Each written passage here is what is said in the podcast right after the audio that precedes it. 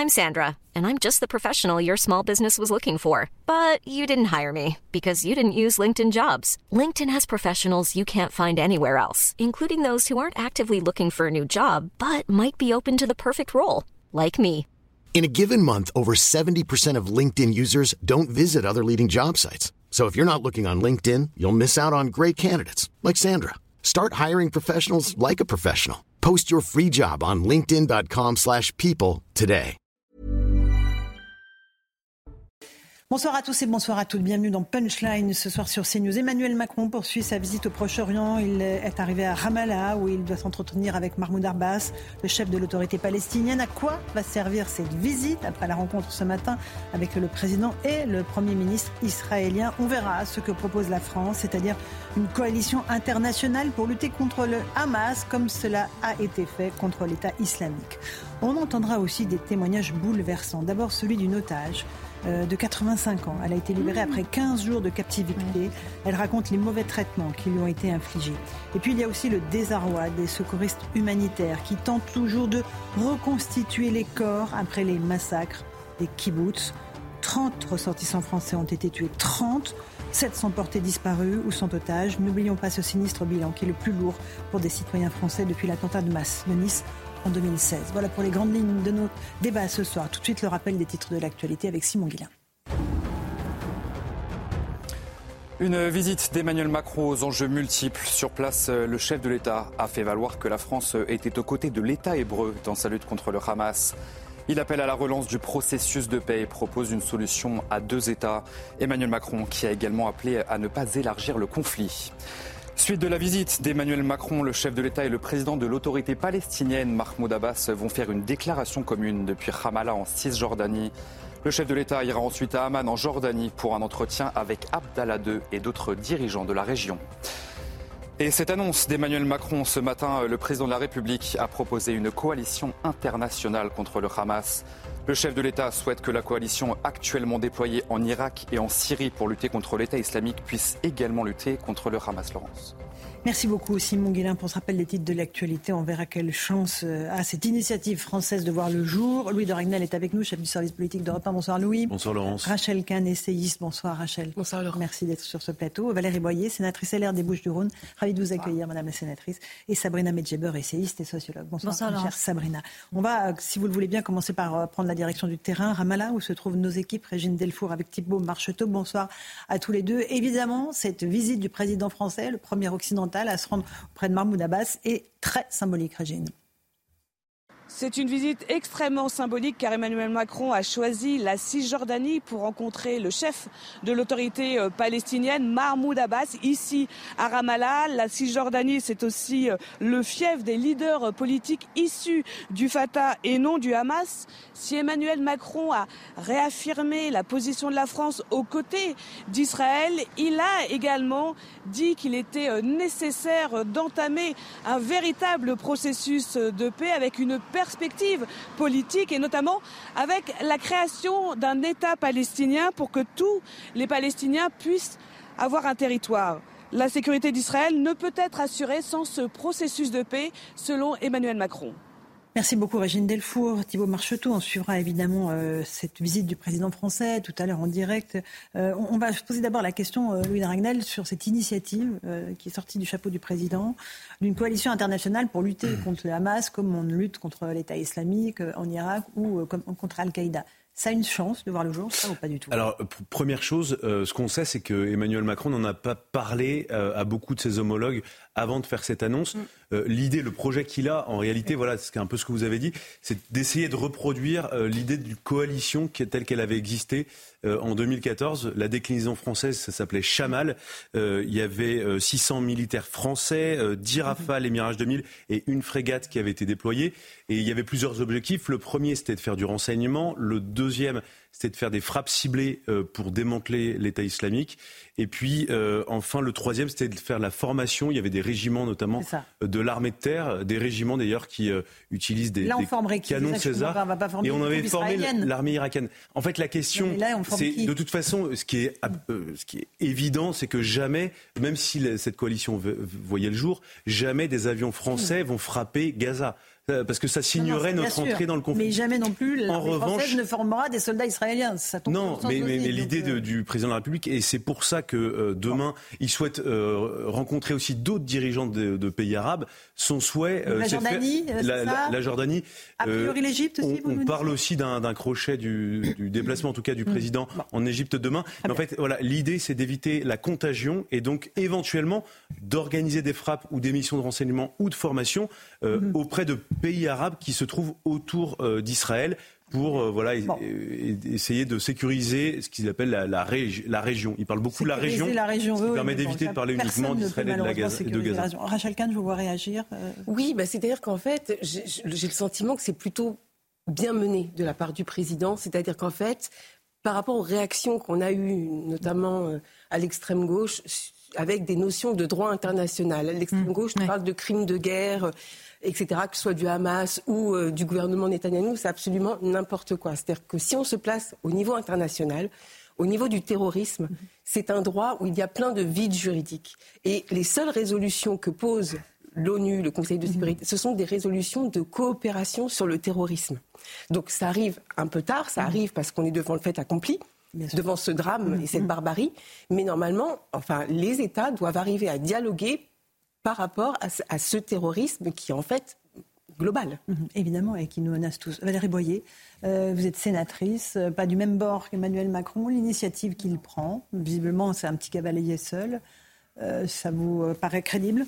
Écoutez, je pense que toutes les initiatives pour la paix euh, sont bonnes. Maintenant, euh, il y a un problème de timing. Euh, je note que le président Macron, alors qu'on a 30 compatriotes qui ont été sauvagement assassinés et qu'on a des otages français encore dans les mains du Hamas, arrive tard en mhm. Israël. C'est le dernier chef d'État, je crois, à arriver. Après euh, l'Italie, l'Allemagne, euh, les États-Unis, euh, et j'en oublie peut-être, mais bon, c'est très curieux de le voir arriver 15 jours après. Est-ce que c'est le moment de parler d'une solution de paix alors qu'on est dans la lutte contre le terrorisme, alors qu'il y a des otages à récupérer? Il a dit que c'était la priorité absolue. On va lui la priorité absolue, bien évidemment, c'est la paix. Est-ce que c'est aussi le, on est dans une situation internationale pour la France qui est quand même euh, catastrophique. Je pense qu'il faut le dire, où on s'est fâché euh, avec la terre entière, y compris avec des alliés de toujours euh, comme le Maroc, même avec l'Italie, avec bon, beaucoup de pays d'Europe. J'avoue que il aurait été de bon ton, alors que dans moins d'un an, on va avoir les élections européennes, que le président de la République euh, arrive à convaincre euh, ses partenaires européens euh, d'avoir une initiative commune. J'entends une initiative commune, pas aller tout seul.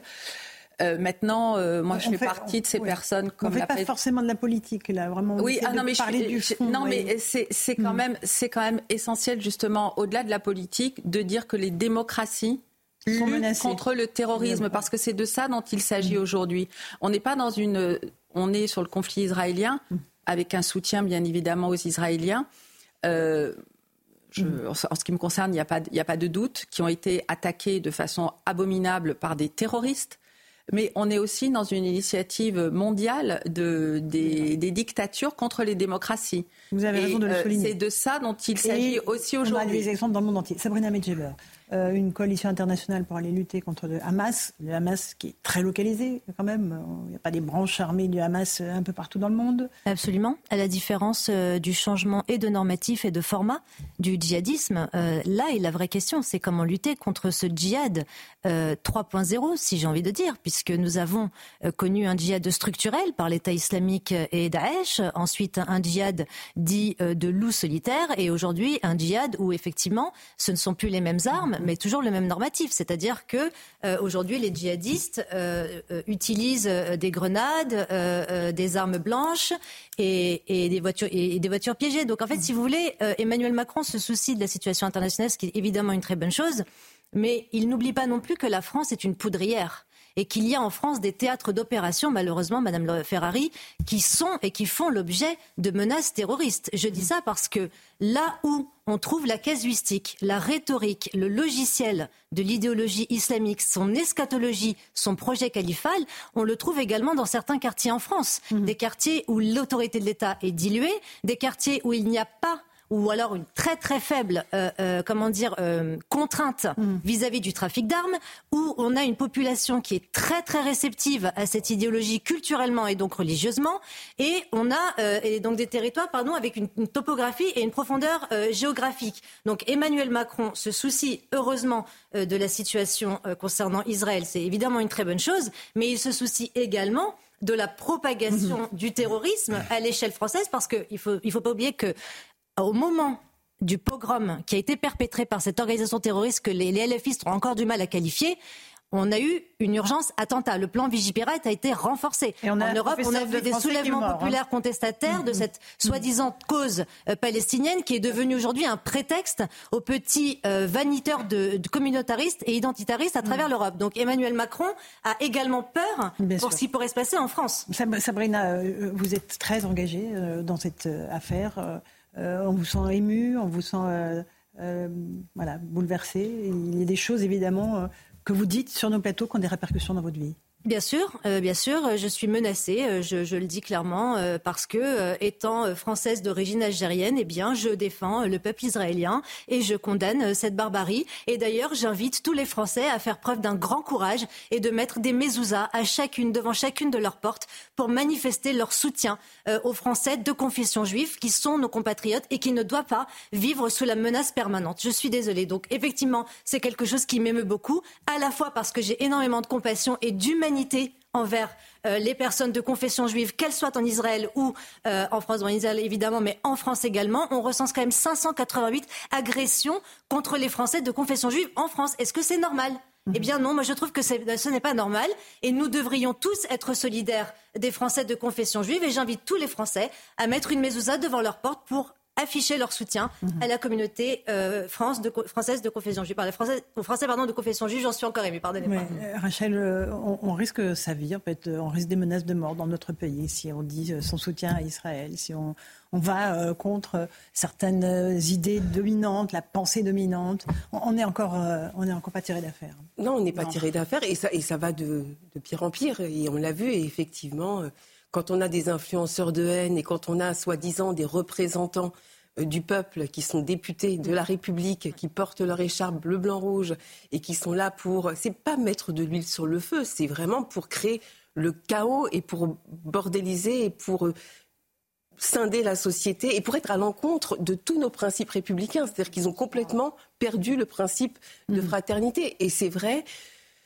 qu'en tant que Française juive, je c'est voilà, on, a peur et on parle à nos enfants et on demande à nos enfants de pas dire leur nom ou leur prénom et on, leur dit rentrer vite le soir et, effectivement et merci pour ce, message justement sur les sur les euh, c'est quelque chose d'assez fort parce qu'on retire effectivement ma fille, j'ai demandé de retirer son étoile, on retire les mezuzahs et, en fait en gros on va revivre caché donc comme pendant la Seconde Guerre mondiale. Et ce qui est terrible dans votre cas, et c'est le cas, c'est mon cas aussi, c'est à quel point l'extrême gauche nous met dans une prison identitaire où, et vous déshumanise, où vous n'avez plus votre liberté de penser, plus votre liberté professionnelle, où vous êtes juriste, où vous abordez des, notions, des notions où vous êtes chercheuse. En fait, on vous met dans une case où vous devez vous taire et ne plus exister en tant que mhm. femme, en tant que femme libre, en tant que telle. Bah, absolument, Madame Kahn, c'est exactement la même anthropologie que l'islamisme. C'est-à-dire que c'est un clan duquel vous ne pouvez pas sortir parce que vous ne pouvez pas exister en tant qu'individualité et singularité. C'est exactement le même mécanisme. Et je précise simplement que l'histoire de cette mezouza que nous souhaiterions voir sur les, murs de chaque Français, c'est une amie qui l'a euh, hier euh, euh, suggéré. Et cette amie ne peut pas dévoiler son nom parce qu'elle risque justement d'être attaquée. Mmh. et un petit mot, Valérie Boyer, sur ces deux témoignages très, très forts. Bah, ces deux témoignages sont particulièrement émouvants et et je me touche énormément parce que je sais que en tant que parlementaire combien c'est compliqué quand on est menacé dans sa vie. Euh, Vous l'avez été? S'engage, oui, euh, bien sûr. Oui, j'ai bénéficié d'une protection euh, mhm. policière. Pourquoi? Parce que euh, j'ai porté le texte sur la pénalisation du négationnisme pour le génocide arménien et que j'ai toujours eu euh, des positions contre l'islamisme. Et c'est vrai que ça, ça expose aujourd'hui. Il y a de telles tensions dans notre société. Mhm. où on a vu que l'islamo-gauchisme qui était nié jusqu'à présent est devenu une réalité. Alors je dois dire que ça, c'est un dévoilement qui va peut-être faire avancer le débat en France. Sauf que mhm. malheureusement, l'islamo-gauchisme au niveau planétaire, ça existe.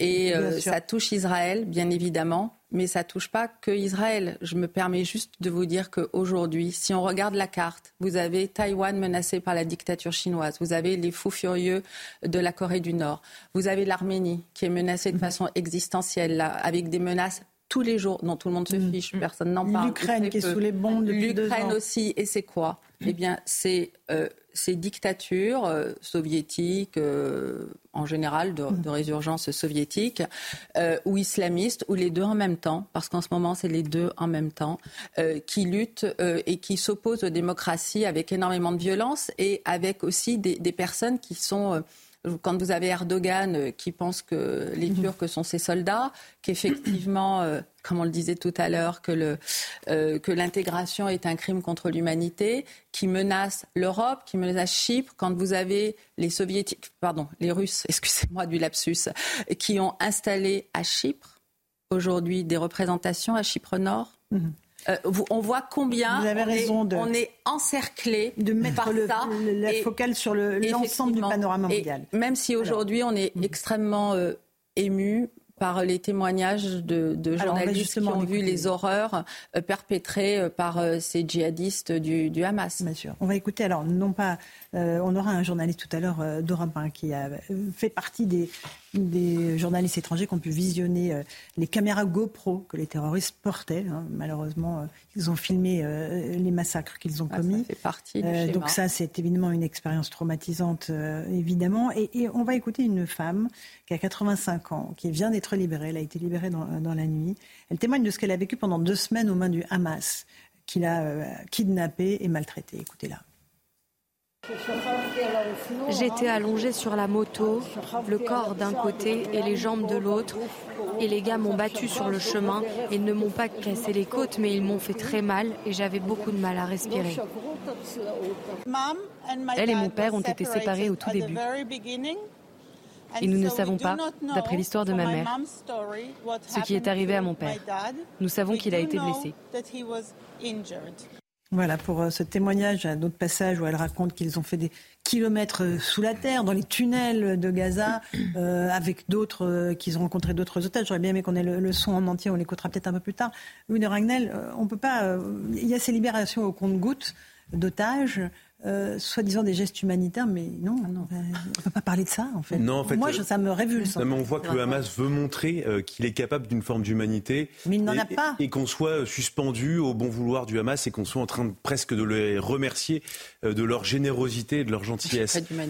en fait, on voit bien que c'est une forme. Et, et ça, ça a été posé même dès le début, dès le lendemain des attentats qu'ils ont commis, enfin de l'atrocité qu'ils ont commise. Euh, on, savait qu'ils allaient faire ça euh, pour essayer d'amadouer, d'intéresser. Voilà. Parce qu'en fait, qu'est-ce qui est en train de se passer aujourd'hui? Euh, Vous avez Israël qui, qui, décale jour après jour le début de son offensive. Pourquoi? Et puis vous avez des parce que justement, il y a Joe Biden qui est venu pour dire attention, surtout, il faut que ce soit proportionné. Vous avez tous les chefs d'État globalement occidentaux qui retiennent le sont venus pour appeler au calme, hmm. parce que aussi tous ces chefs d'État et on n'y échappe pas, euh, nous la France, euh, on a des énormes problèmes euh, de répercussions de ce qui pourrait se passer en Israël chez nous. Et une des raisons principales pour laquelle hmm. Emmanuel Macron cet après-midi, en ce moment même, est à, Ramallah, avec Mahmoud Abbas, le président de l'autorité palestinienne. C'est pour montrer qu'il est capable d'être derrière les Israéliens mais aussi, et c'est dû en même temps, euh, d'expliquer qu'il faut une solution à deux États. Il veut parler aux Palestiniens qui, ou à tous les gens qui sont sensibles à la cause palestinienne. Est-ce que si je lis entre les lignes, vous me dites qu'il est là-bas à Ramallah pour éviter que les banlieues s'embrasent? Bah, alors c'est pas la objectivement c'est pas la raison principale. mais ça fait évidemment c'est un, un élément extrêmement important euh, de l'équation. Et, et, et quand on écoute ce témoignage en fait, là où c'est quand même compliqué, parce que euh, dans le débat, on est complètement pollué aussi par des interférences d'ONG, d'associations, et même l'ONU, je trouve, moi, joue un rôle oh qui est extrêmement pernicieux, euh, parce que euh, vous écoutez ce témoignage-là, globalement, vous comprenez pertinemment le, le, besoin existentiel d'Israël d'éradiquer le Hamas. Et de l'autre côté, on vous explique, mais oui, mais attention, il faut faire une opération militaire dans la douceur, mais ça n'existe pas. Vous avez le Hamas qui se cache dans des hôpitaux, qui se cache dans des écoles, qui va dans des souterrains et qui utilise comme bouclier humain mmh. des personnes, des personnes civiles avec des otages de plusieurs nationalités. Et en fait, vous voyez bien qu'en fait, on est progressivement de manière psychologique en train d'être pris en otage aussi, d'être conditionnés mhm. dans notre riposte. Alors nous, on n'est pas pris en otage. Hein. Ceux qui sont en otage, ils sont dans les souterrains. Mais, non, mais, c'est-à-dire que la, riposte que l'Occident est en train... Les mots ont un sens. Je vous avez voulu dire. Mais la riposte que, l'Occident est en train de préparer, mhm. globalement, le Hamas essaye de nous conditionner pour limiter l'impact de cette riposte. J'entends. Et quand je parlais des banlieues, vous pensez quand même que cette visite à Ramallah, c'est pas étranger au fait que voilà, le président ne veut pas que les banlieues bougent et qu'il euh, y ait une flambée de violence, Sabrina euh, il ménage évidemment la chèvre et le chou avec les pays arabes, puisqu'il sait pertinemment euh, l'importance des Français de confession musulmane euh, en France. Hein. Je rappelle que l'islam est la deuxième religion la plus présente et prégnante euh, en France. Donc Emmanuel Macron n'est pas idiot, Gérald Darmanin n'est pas idiot. Il, mesure euh, les risques d'embrasement des, banlieues, puisqu'encore une fois, je vous le dis, Laurence, hein, la France est une poudrière. C'est comme si nous étions dans une presque une une pièce euh, où il n'y a que du gaz, vous allumez euh, voilà une allumette et, tout explose. On l'a vu avec ce qui s'est passé concernant le jeune Naël et on, a ensuite constaté ce dont ils sont capables et la façon dont ils sont armés. Hein, je précise ça. Et je voulais juste rajouter quelque chose parce que moi, je suis très observatrice de ce qui se passe dans les quartiers. Je discute avec beaucoup de personnes, euh, des, professeurs, des infirmiers, des médecins, etc., des, personnes qui sont responsables de, de maisons de quartier, etc.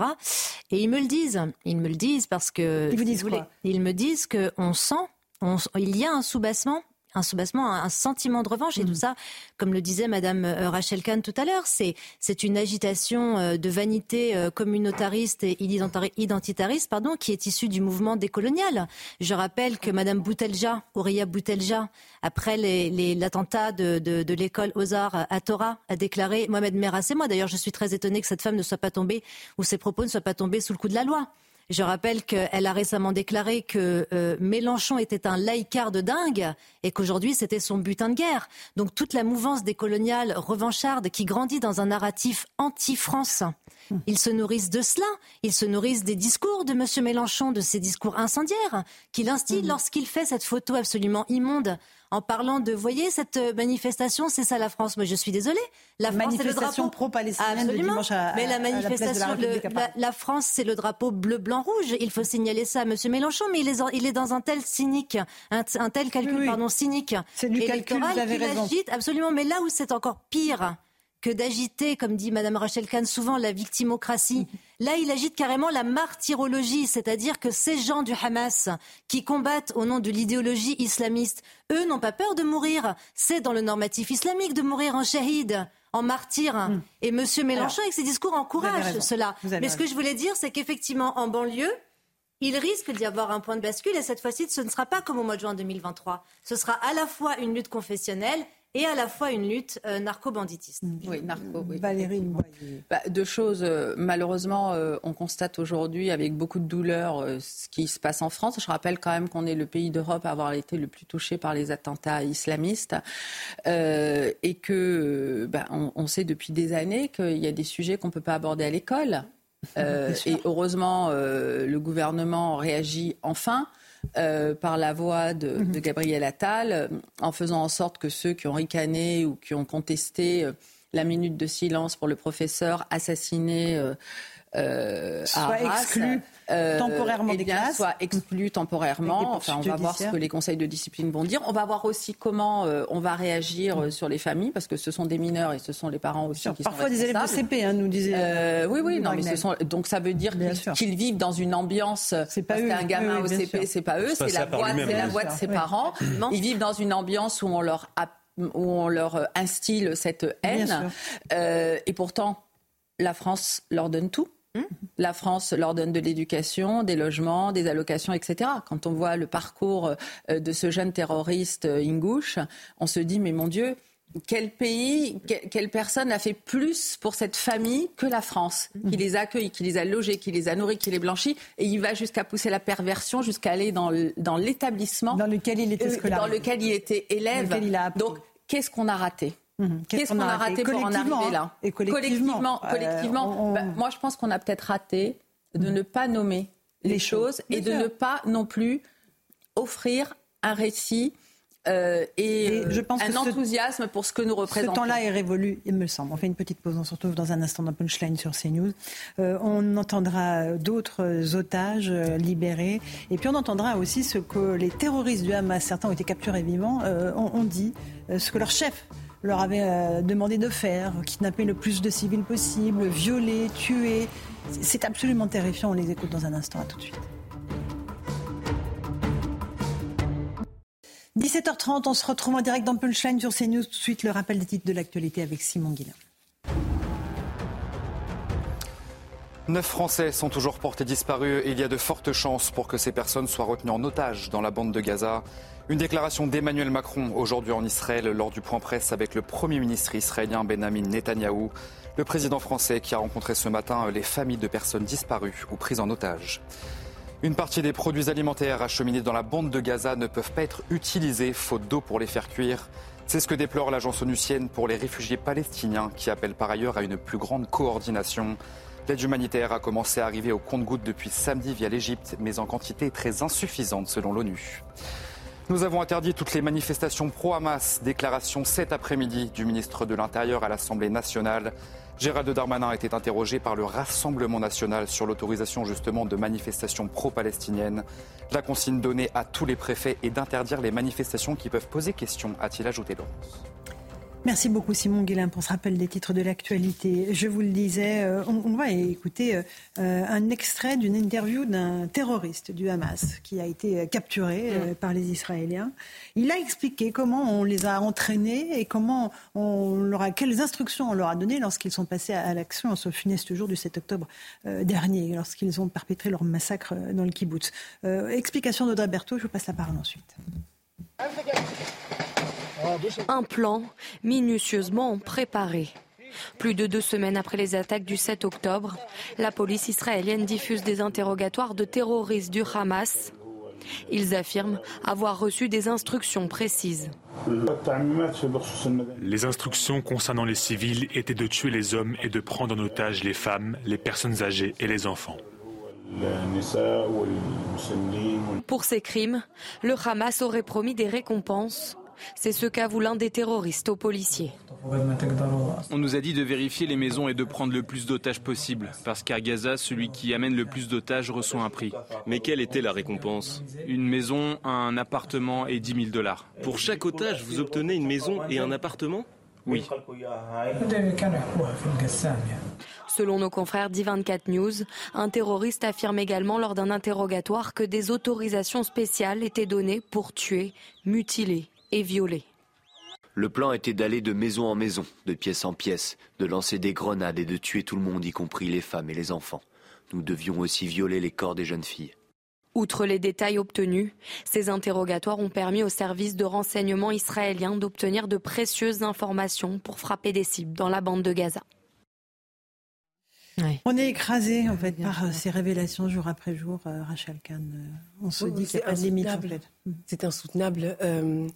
Après, là, dans ce qui est raconté, et en plus avec le témoignage de la grand-mère euh, qui, euh, qui était prise en otage, donc ce qui s'est passé, c'est vraiment des, traitements inhumains et dégradants. Donc on est dans un crime contre l'humanité conjugué avec un génocide puisqu'il y a une planification d'éradiquer tous les juifs de la planète. Mm. Donc lorsque l'on entend certaines personnalités, notamment personnalités, entre guillemets personnalités, notamment françaises à l'extrême gauche, qui euh, font du négationnisme en parlant de crimes de guerre. On est... Vous, c'est du négationnisme. Mais totalement, puisque là, on n'est pas du tout dans un crime de guerre. Un crime de guerre, il faut relire les traités de droit international. C'est une armée régulière et qui euh, euh, bombarde des, civils, etc. Là, on est dans une planification de traitement inhumain et dégradant, de détention arbitraire, plus d'une planification pour tuer du juif. Voilà, très clairement. Donc on est complètement dans autre chose, dans cette inhumanité-là. Et puis par ailleurs, il y a aussi un argument qui est complètement euh, euh, paradoxal, c'est que d'un côté, il y a le négationnisme, et de l'autre côté, euh, il y a une justification. C'est-à-dire, ils l'ont bien cherché, puisque c'est la politique de Netanyahou. Une nouvelle fois, tous les juifs pensent pareil, tous les juifs ont la même couleur politique. Donc on est dans dans la, dans la déshumanisation la plus profonde. Mhm. C'est-à-dire que euh, dans, dans, cette argumentation. Mais c'est vrai, dans, cette, dans cet argumentaire-là, notamment de la France insoumise, donc ce discours-là, conjugué euh, aux témoignages que l'on a, c'est absolument insoutenable. Euh, Sabrina, rapidement, Valérie aussi, parce qu'on a après un autre témoignage à vous faire écouter. je souscris tout à fait à ce que vient de dire Madame Kahn. Elle a tout à fait raison. Les, le comportement des personnalités, comme elle dit, de l'extrême gauche sont absolument ignobles. Euh, ces personnalités qui n'appellent pas euh, à simplement qualifier euh, le Hamas d'organisation terroriste pour ce qu'il est, c'est-à-dire une organisation terroriste dont les méthodes et les valeurs se basent sur une charte. Cette charte est très explicative, je vous invite à la lire. Elle appelle clairement euh, à l'établissement d'un État islamique et à l'extermination du peuple juif, et comme le dit Madame Kahn, euh, sans distinction aucune. Hein. C'est-à-dire que les appartenances et les couleurs politiques ne les importent pas, puisque de toute façon, il faut euh, ce qu'ils appellent un butin de guerre pour asseoir leur mhm. conquête et donc leur victoire. Donc effectivement, c'est on ne peut rien dire d'autre que la politique française de certains est absolument, moi je vais pas utiliser un mot un peu euh, trivial, mais, euh, mais c'est, euh, c'est absolument à condamner et, et, c'est très très dangereux pour notre démocratie, vraiment. Bien sûr. Mm. L'extrême gauche, Valérie Boyer, joue un, un jeu très trouble très malsain en refusant de qualifier le Hamas d'organisation terroriste. Complètement, mais elle joue, elle joue un jeu mercantile parce qu'elle espère comme ça, euh, en, en, comment dire, en, faisant en sorte, en soufflant sur les braises des instincts les plus vils, euh, avoir euh, le vote de certaines populations. Donc, ce qui essentialise tout le monde, à la fois ceux qui votent pour eux et les autres. Donc, elle enferme tout le monde mm. dans l'horreur et l'inhumanité. Je rappelle quand même que le Hamas traite les juifs de singes et de porcs. Euh, donc, à partir du moment où on animalise quelqu'un, c'est qu'on lui ôte, on, lui ôte toute son humanité et que les, crimes euh, commis par le Hamas, des crimes terroristes, euh, nous rappellent exactement ce qui s'est passé pendant le génocide des Arméniens, des chrétiens d'Orient et de Daesh. C'est les mêmes récits. Et les mêmes méthodes. Et les mêmes méthodes et toujours cette obsession euh, du viol, de la profanation des corps de femmes et d'enfants, parce que bon, euh, c'est des petites filles également. Mm.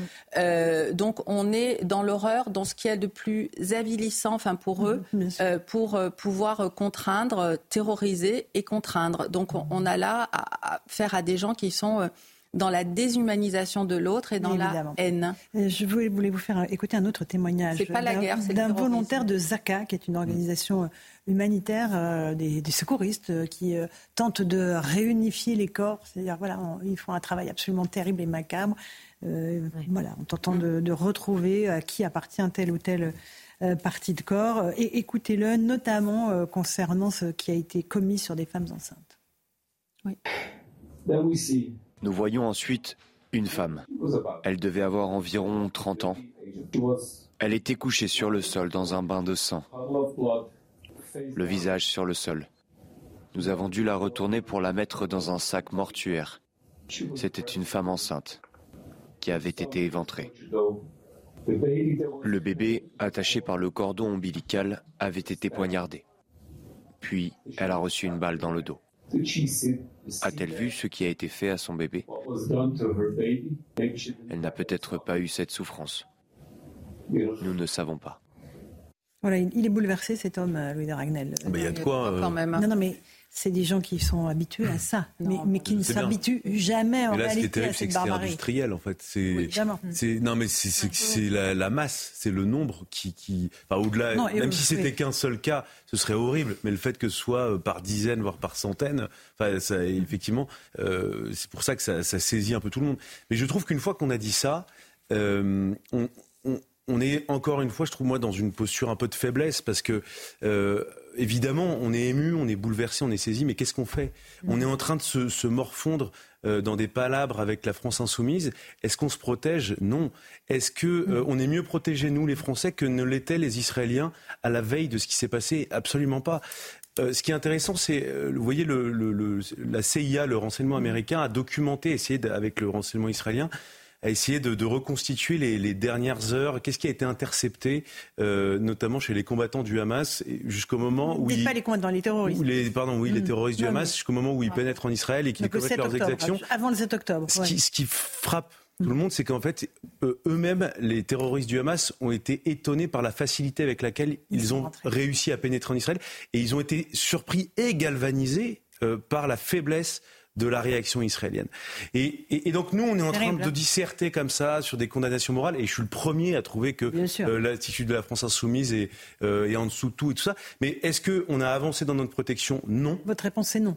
Bah, C'est-à-dire absolument pas. Est-ce que, par exemple, il y a des réservistes euh, sentinelles qui ont été appelés euh, Mais tout ça, c'est très bien. visiblement, on a eu énormément de mal à en obtenir quelques milliers de plus.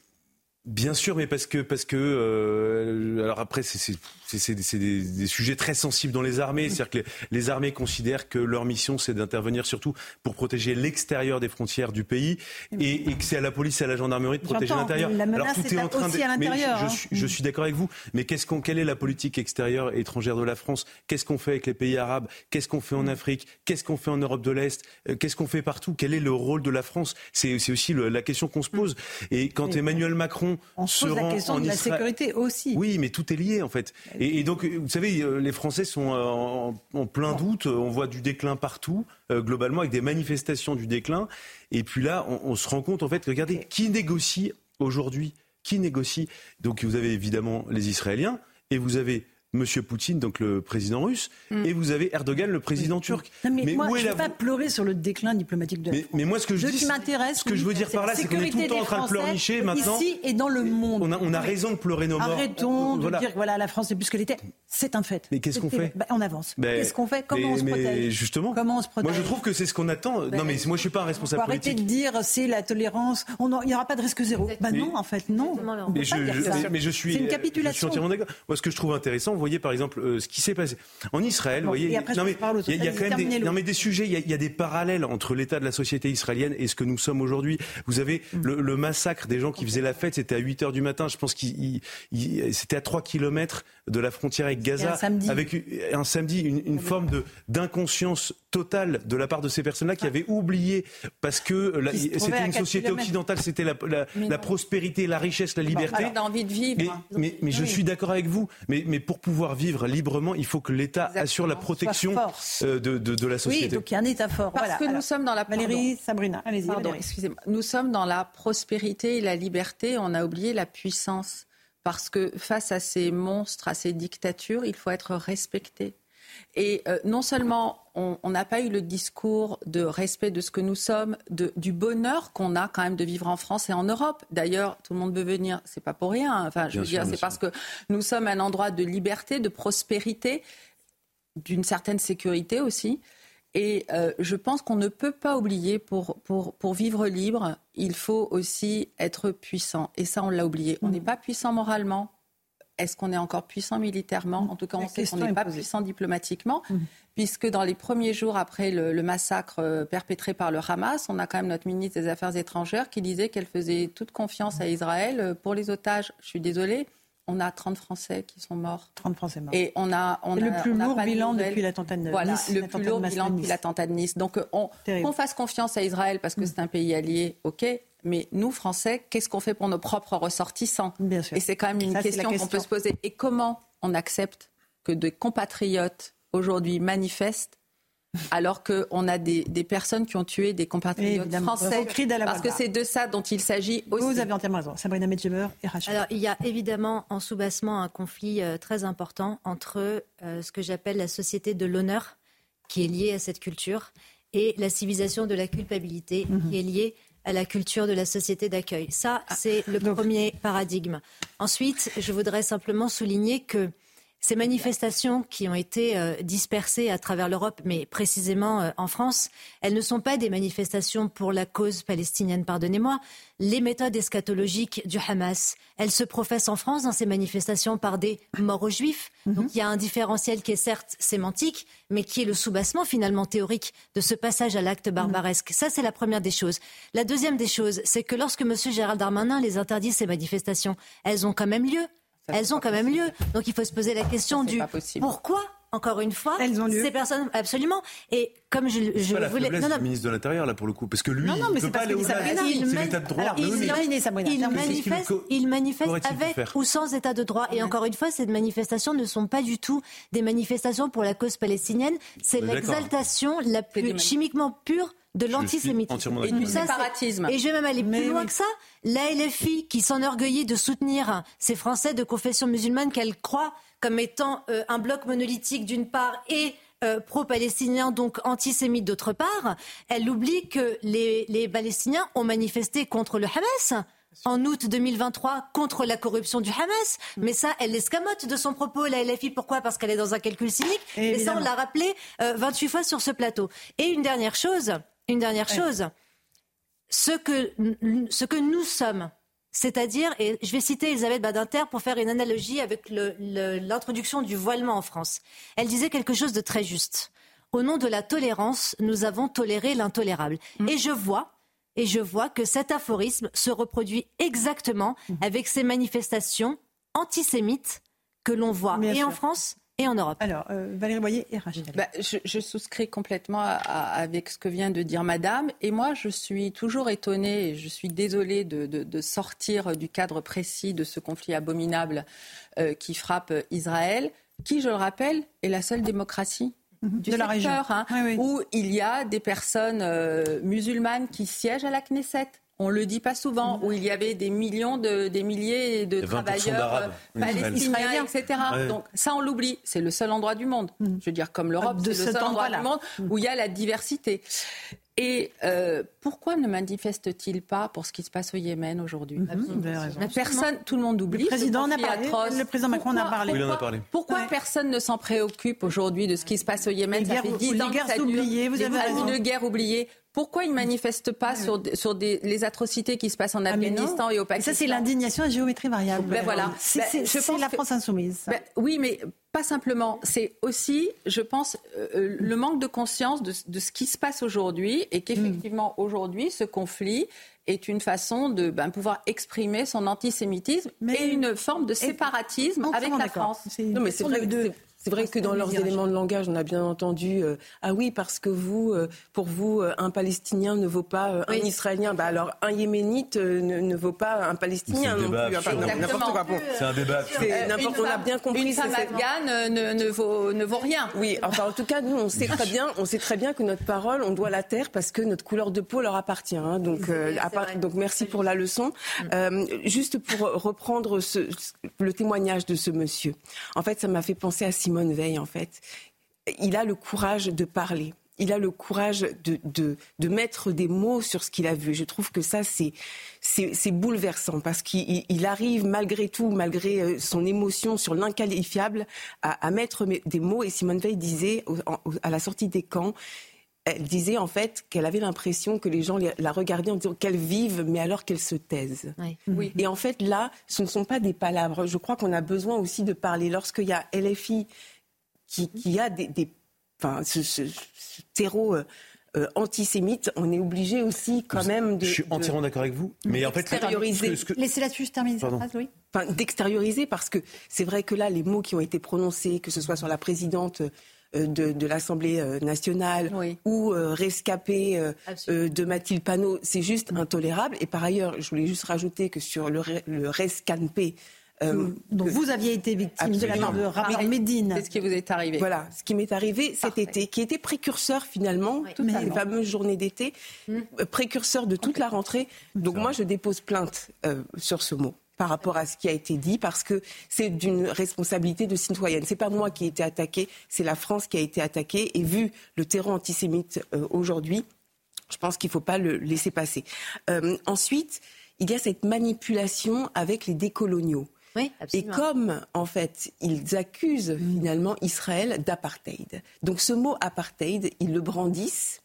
Et pourtant, c'était eux qui se disaient, se disaient avoir le monopole de donner des mauvais points sur l'appropriation culturelle. Mais en faisant ça, ils font de l'appropriation culturelle. Ils plaquent un mot sur un contexte qui n'a absolument rien à voir. Absolument. Bon, Louis, vous vouliez rajouter quelque chose? Non, non, je, suis- je entièrement d'accord avec ce que dit euh, Rachel Kahn.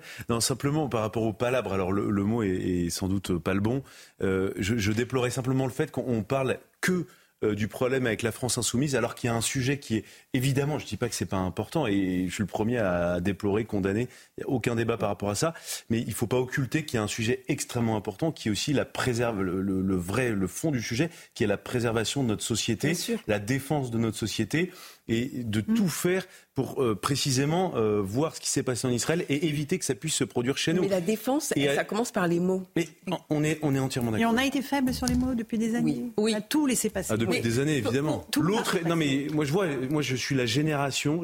J'ai été mm. élu à l'école. Je, pense que la caricature, c'était pas de vague et euh, la mm, diversité est forcément mieux que ce que j'ai chez moi. L'autre est forcément mieux que moi et, où on finit par oublier qui on est. que, pardon. Même la haine de soi. Ah, bah, ce que je vous décris, c'est presque le symptôme d'un dépressif euh, que je ne suis pas, mais que j'aurais pu devenir à la lumière de ce qu'on m'a enseigné en partie à l'éducation, avec l'éducation nationale. Vous êtes de quelle année, euh, Louis 87. 87. Ah, oui, Mais c'est une forme de ce à quoi on assiste aujourd'hui, c'est une forme de séparatisme.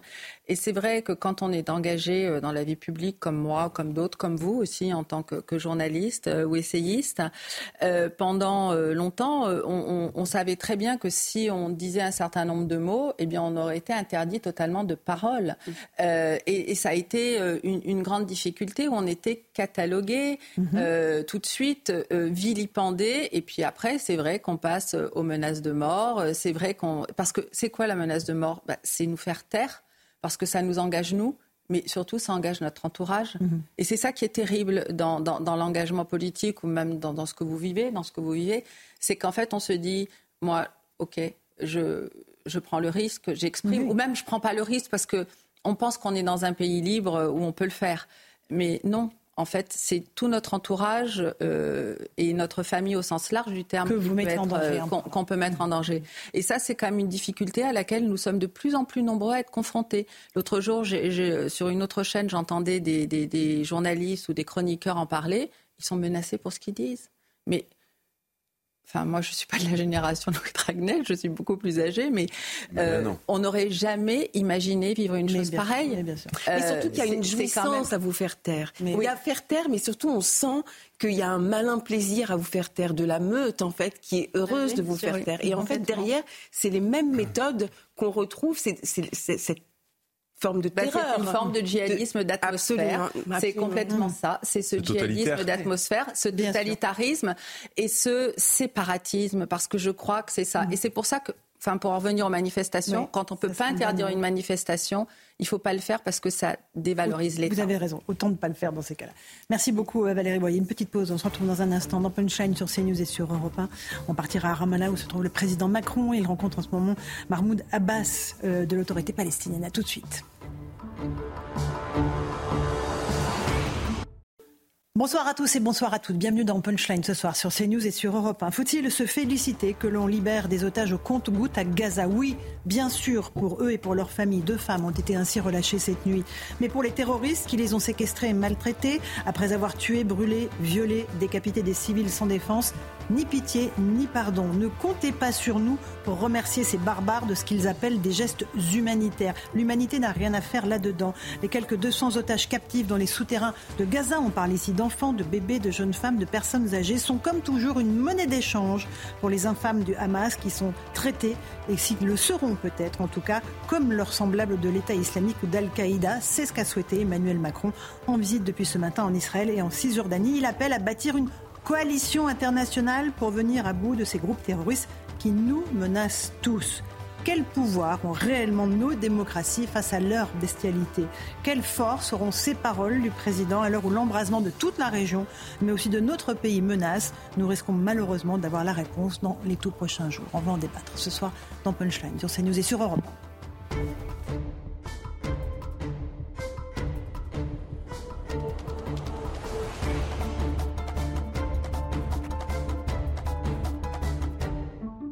Il est 18h. D'abord, on se retrouve sur Europe 1 et sur CNews pour le rappel des titres de l'actualité avec cette visite d'Emmanuel Macron qui est sur place en ce moment à Ramallah. Il a fait savoir que la France était aux côtés de l'État hébreu dans sa lutte contre le Hamas. Il appelle à la relance du processus de paix. Il propose à nouveau la solution à deux États. Il a également rappelé Emmanuel Macron, appelé à ne pas élargir le conflit. Dans les minutes qui viennent, Emmanuel Macron et le président de l'autorité palestinienne Mahmoud Abbas vont faire une déclaration commune depuis Ramallah en Cisjordanie. Euh, le chef de l'État se rendra ensuite à Amman en Jordanie pour un entretien avec le roi Abdallah II et d'autres dirigeants de la région. Du côté des otages, neuf Français sont toujours portés disparus. Déclaration du président français aujourd'hui lors du point presse avec le Premier ministre israélien Benjamin Netanyahou. Il ajoute il y a de fortes chances pour que ces personnes soient retenues en otage dans la bande de Gaza. Le président français qui a rencontré ce matin les familles des personnes disparues ou alors prises en otage. Une partie des produits alimentaires acheminés dans la bande de Gaza euh, ne peut pas être utilisée faute d'eau et d'électricité. C'est ce que déplore l'agence onusienne pour les réfugiés palestiniens qui appelle à une plus grande coordination. L'aide humanitaire a commencé à arriver depuis samedi via l'Égypte, mais en quantité insuffisante. Enfin, nous avons interdit toutes les manifestations pro-Hamas. Déclaration cet après-midi du ministre de l'Intérieur à l'Assemblée nationale. Gérald Darmanin était interrogé par le Rassemblement national sur l'autorisation controversée de ces manifestations pro-palestiniennes. La consigne donnée à tous les préfets est d'interdire les manifestations qui peuvent poser question, a affirmé Gérald Darmanin. Voilà pour les grandes lignes de l'actualité. Il est 18h02 minutes. On se retrouve sur le plateau de Punchline avec Louis de Ragnel, chef du service politique d'Europe 1. Bonsoir Louis. Bonsoir Laurence. Avec Rachel Kahn, qui est essayiste. Bonsoir Rachel. Merci d'être là. Euh, un policier, Jean-Christophe Couvi. Bonsoir, euh, Jean-Christophe, secrétaire national Unité SGP. Et Sabrina Medjeber, essayiste. Bonsoir Sabrina. on, va partir, si vous le voulez bien, tout de suite sur le terrain à Ramallah, où se trouve en ce moment même le président Emmanuel Macron. Régine Delfour et Thibault Marcheteau sont nos envoyés spéciaux. Évidemment, cette visite du président français, premier dirigeant occidental à rencontrer le président de l'autorité palestinienne, est très symbolique, c'est cela c'est une visite extrêmement symbolique car Emmanuel Macron a choisi la Cisjordanie pour rencontrer le chef de l'autorité euh, palestinienne, Mahmoud Abbas, ici à Ramallah. La Cisjordanie, c'est aussi euh, le fief des leaders politiques issus du Fatah et non du Hamas. Si Emmanuel Macron a réaffirmé la position de la France aux côtés d'Israël, il a également dit qu'il était euh, nécessaire d'entamer un véritable processus de paix avec une perspective politique et notamment avec la création d'un État palestinien pour que tous les Palestiniens puissent avoir un territoire. La sécurité d'Israël ne peut être assurée sans ce processus de paix, selon Emmanuel Macron. Merci beaucoup, Régine Delfour, avec Thibault Marcheteau. On va écouter euh, les mots d'Emmanuel Macron euh, ce matin, donc, euh, qui était en Israël. Nous qui avons été frappés si durement par ces mêmes groupes, voulons vous dire une chose simple. Vous n'êtes pas seul. C'est pourquoi la France est prête à ce que la coalition internationale contre Daesh, dans le cadre de laquelle nous sommes engagés pour notre opération en Irak et en Syrie, puissent lutter aussi contre le Hamas. Je propose à nos partenaires internationaux, je l'ai évoqué avec vous ce matin, que nous puissions bâtir une coalition régionale et internationale pour lutter contre les groupes terroristes qui nous menacent tous, Effectivement, ces groupes terroristes nous menacent tous, Sabrina Medjeber, pas seulement en Israël, évidemment sur le sol français. Euh, l'assassinat de Dominique Bernard, ce professeur de français, en est euh, la triste illustration. Bien sûr, euh, et malheureusement, il y aura d'autres Dominique Bernard. Hein. On se souvient des propos de Monsieur le Président de la République après l'assassinat de Samuel Paty. Eh bien, trois ans plus tard, un autre enseignant est, est, décédé sous le coup et le joug de l'islamisme, euh, du terrorisme, pardon, euh, islamiste. Donc, euh, évidemment qu'il y a toujours un risque pour tous les Français, en réalité, qui sont touchés de près ou de loin par cette menace euh, mhm. terroristes. Cela va de l'enseignant au médecin, en passant par euh, euh, des journalistes, des professeurs, des chercheurs, comme Madame Florence Bergeau-Blackler, par exemple, mhm. hein, qui fait preuve d'un grand courage en dénonçant l'idéologie du frérisme et qui est aujourd'hui sous protection policière. Donc, bien sûr que la menace terroriste touche tout le monde. Et je veux simplement dire que Emmanuel Macron, en réalité, a peur il a peur. De quoi il a peur Il a peur de ce qui peut se passer en France. Il a mhm. peur d'un embrasement, évidemment, puisque, encore une fois, euh, cette idéologie, elle est très imprégnée dans les consciences collectives qui elles-mêmes sont animées d'un esprit euh, revanchard, animé euh, lui-même par un sentiment, encore une fois, de mhm. revanche. Euh, sur les croisés et les apostats, qui est l'émanation pardon, de cette idéologie euh, eschatologique, je le rappelle. Hein, ce qu'on voit euh, en Israël, eh bien, ça se traduit par des qualificatifs ici en France et des manifestations euh, sporadiques qui éclatent un peu partout. J'ai encore entendu, par exemple, à Montpellier aujourd'hui, euh, une personne certainement de confession musulmane puisqu'elle portait un voile euh, mettre le doigt sur la présidente du CRIF dans la région euh, de Montpellier en appelant les mhm. citoyens de, la ville de Montpellier à, se dresser contre cette personne parce qu'elle est, elle est présidente du CRIF. Donc vous voyez, ces gens-là n'hésitent pas à jeter des anathèmes, ils n'hésitent pas à mettre des cibles sur le dos des gens qu'ils considèrent comme étant des oppresseurs puisque je rappelle que leur normatif, leur mhm. conduite, leur dynamique, c'est évidemment la lutte contre les juifs, et, mais, pardon, mais également les mécréants et les apostats. Ça fait partie du triptyque euh, de leur idéologie et de leur rentrisme et de leur dynamique qui les pousse à agir jusqu'à jusqu'au terrorisme. Je rappelle encore une fois, et je termine là-dessus, que le terrorisme, ça n'est pas quelque chose d'ex nihilo. Mhm. Laurence. Le terrorisme, il s'accompagne également d'une chaîne de production idéologique. Et cette idéologie, elle est aujourd'hui poussée, sponsorisée par euh, l'extrême gauche. Quand hier j'entends Mathilde Panot à l'Assemblée nationale appeler solennellement à un cessez-le-feu, à juste titre, au regard du droit international public et du droit de la guerre, c'est une évidence. Mais je n'ai pas entendu Madame Panot et tous les aficionados de la France insoumise appeler au cessez-le-feu lorsqu'il y a eu des émeutes en France, par exemple. Mhm. Bien au contraire.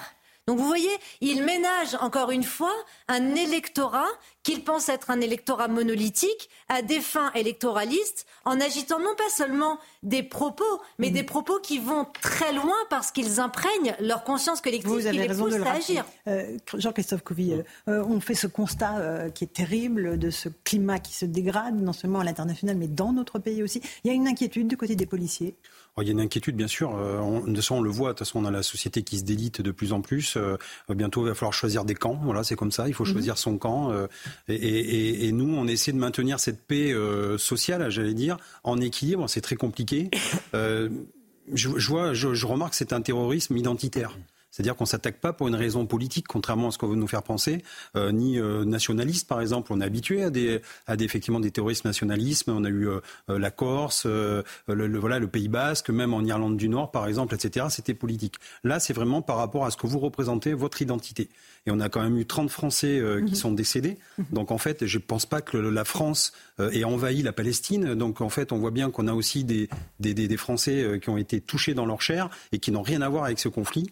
Donc on voit bien encore une fois la barbarie de, de, de, de ce terrorisme. Mhm. Et, et, et, on est, je pense, à un, à un carrefour de l'humanité. On a vécu le siècle dernier deux guerres mondiales, on a vécu les pires horreurs, on est allé au plus bas de la lie d'humanité. Et en fait, on est en train de revivre ça. Et je pensais qu'on était une société qui se modernisait. On est capable d'envoyer des sondes sur Mars pour voir s'il y a juste de l'eau. Et là, on se rend compte en fait qu'on revient euh, euh, pratiquement à la guerre, euh, à la guerre de, de, de bah, je veux dire, de, de, c'est Einstein qui disait ça d'ailleurs que la prochaine guerre mondiale, elle serait avec des silex. Mais là, on y est presque. oui, oui, c'est le Moyen Âge. les ténèbres. Allez-y. Exactement. Juste, et effectivement, pour, pour rebondir déjà vous en tant que euh, policiers. C'est vrai que lorsqu'on a eu euh, des manifestations avec euh, la police tue et que de l'autre côté, là, on n'a pas le Hamas tue, hein, c'est un peu particulier. Sont les mêmes. Hein. Voilà. Donc c'est non, mais c'est vrai. après, alors déjà, vous avez dit quelque chose sur choisir un camp. Ça m'a fait penser à la chanson de Jean-Jacques Goldman, né en 17 à Leinenstadt, où en fait, mm. la fin, il dit, eh, on sera et qu'on nous épargne, toi et moi, si possible, de très longtemps, d'avoir à choisir un camp. Et effectivement, on y est. Euh, et puis, euh, effectivement, sur le, retour au silex, ce qui se joue à l'extrême gauche, en fait, moi je, viens d'un double, d'un double pays, enfin, euh, la France et la Sénégambie, il y a des votes ethniques en Afrique. Et les dirigeants veulent lutter contre ces votes ethniques, parce qu'effectivement, après, au gouvernement, ça peut mhm. donner des cas comme au Rwanda, etc. Mais là, Jean-Luc Mélenchon est dans l'ethnicisation politique. Et c'est extrêmement grave. C'est absolument grégaire comme manière de fonctionner. Ce qui, est choquant, en fait, si vous voulez, ce qui est choquant, c'est que le, terrorisme, alors bien sûr que c'est inhumain, parce que ça touche souvent des innocents, mais là, là c'est le mal absolu. C'est-à-dire qu'il y a eu de la torture, il y a eu des sévices, il y a eu du vice. C'est-à-dire qu'on a, on a appelé les parents, on a, filmé en direct sur Facebook avec des téléphones de victimes pour faire mal encore plus aux gens, etc. Enfin, je veux dire, il y a une manipulation de l'opinion et on voit bien qu'on touche à toutes les bassesses du mal. Alors, en tant que policier, nous, on est confrontés tous les jours au mal, à la violence. On la tutoie, cette, cette violence et ce mal.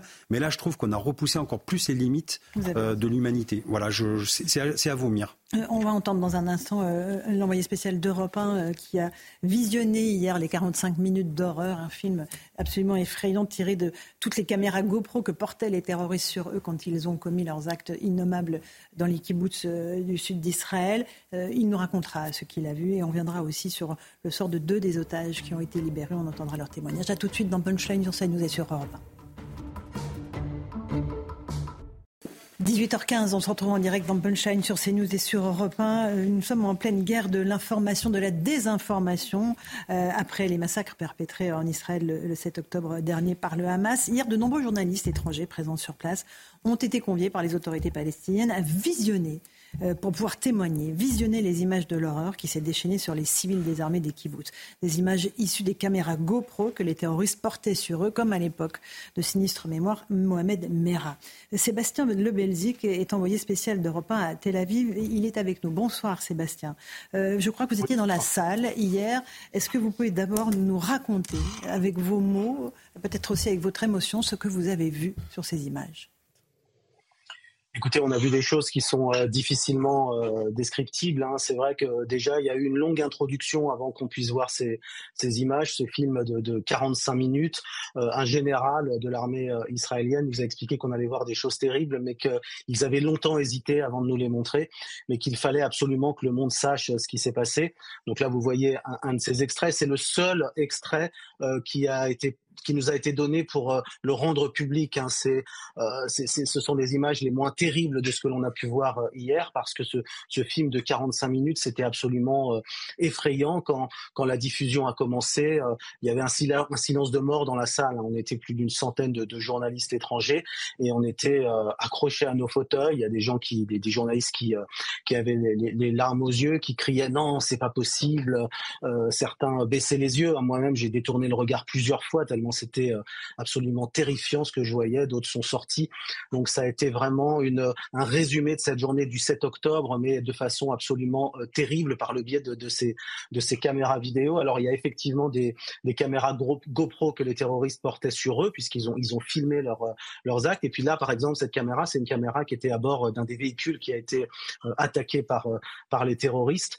Et puis il y avait aussi des caméras de surveillance. Donc il y avait toute une série d'angles différents et on a suivi tous ces événements euh, quasiment euh, mmh. euh, en, temps réel, hein, puisqu'on avait plusieurs angles d'approche sur, sur des attaques qui étaient absolument monstrueuses. Sébastien, ça veut dire qu'il y avait une forme de jubilation des terroristes d'utiliser ces caméras alors qu'ils étaient en train de faire du mal, de faire du mal à de jeunes enfants, de faire du mal à des femmes? Oui, effectivement. Et d'ailleurs, quand on les voit filmer, sur, quand on les voit sur ces images, ils crient en permanence, ils hurlent. Euh, leur joie. Il y a même une scène absolument euh, terrifiante où un de ces terroristes euh, appelle pendant le massacre sa famille à Gaza. Il appelle sa mère et, son père avec son, téléphone et il hurle, il dit je viens de tuer papa maman, je viens de tuer dix juifs de mes propres mains. allumez votre téléphone, ouvrez l'application WhatsApp. Je veux absolument vous montrer ce que je viens de faire. Et ses parents hurlaient de, de joie derrière. Il lui disait c'est formidable, tu es un héros, reviens vite à la maison. Et euh, donc voilà, ça vous montre à quel point ils étaient euh, euh, transportés par par la haine et, et, ils avaient besoin de montrer ces images aussi pour pour témoigner de la, la, cruauté, puisqu'ils avaient une sorte de, de, mission. On a retrouvé sur eux effectivement des, des, ordres de mission où on leur demandait de commettre des actes les plus effroyables possibles. Mmh. quelles sont les, les, les, scènes les plus marquantes qui vous resteront en mémoire à jamais, Sébastien? Que j'imagine que vous n'êtes pas ressorti indemne de cette salle. Ah non, on était tous euh, sidérés hein, parce qu'on avait vu. On, J'étais allé euh, dans, dans, la grande morgue de, de, de, Chura, là où se trouvent tous les tous les corps euh, qui ont été euh, euh, éventrés, décapités pendant pendant ces massacres, et, et, on nous racontait déjà ce qui s'était passé. Et c'était un moment terrifiant hein, puisqu'on voyait les les cadavres devant nous. Mais et, mais c'était des témoignages de l'armée qui nous racontaient ce qu'ils avaient vu sur au moment de récupérer ces cadavres. Mais là, on le voyait en direct devant nous sur ces images et une scène que je retiens particulièrement, ce sont euh, deux jeunes garçons euh, qui euh, sont chez eux au moment où le Hamas lance l'attaque. leur père vient les, chercher. Il veut les cacher dans les abris. Vous savez, dans les kibbutz, il y a des abris, des, salles sécurisées dans lesquelles ils peuvent se protéger.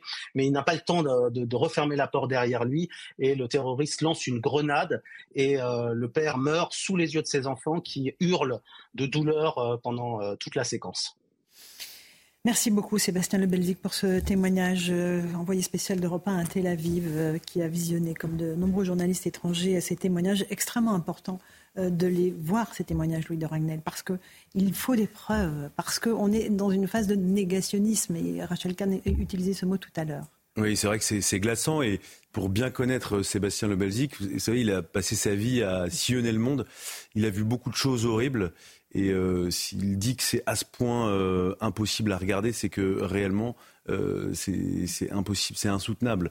Mais il faut témoigner. Alors, et notre rôle à nous, alors ça, je suis journaliste sur le terrain. Il y a un enjeu capital et ça, Israël l'a compris dès le début. La guerre de l'information. Exactement. Et, et, il y a un enjeu extrêmement important qui est de documenter avec des non-israéliens, non-juifs, mhm. qui vont et qui voient, qui sont des témoins en fait.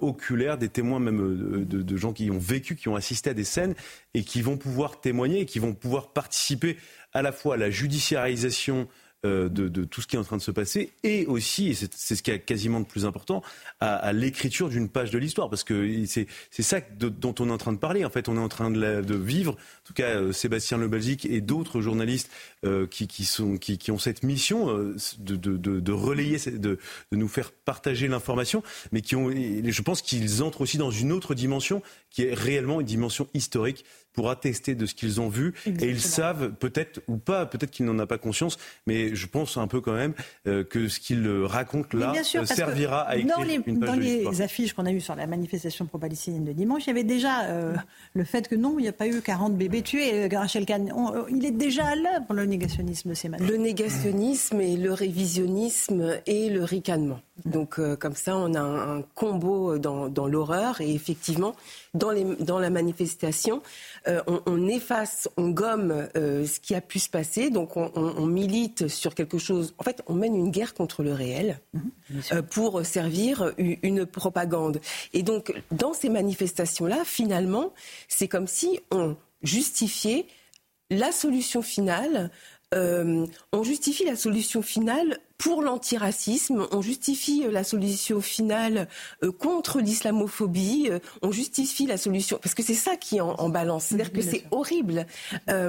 et, moi, ce qui, ce qui me rend éperdument triste en fait par rapport à ce témoignage, c'est qu'effectivement il y a une nécessité d'avoir des journalistes qui puissent témoigner, mais il y a deux choses par rapport au terrorisme et par rapport à ce qui est en train de s'organiser, ce que, ce que les propos du président Macron, en fait, c'est qu'à la fin, il faudra impérativement qu'il y ait un tribunal de Nuremberg par mmh. rapport au Hamas. Mmh. C'est ça, parce qu'il y ait cette reconnaissance des faits pour permettre. envie, hein.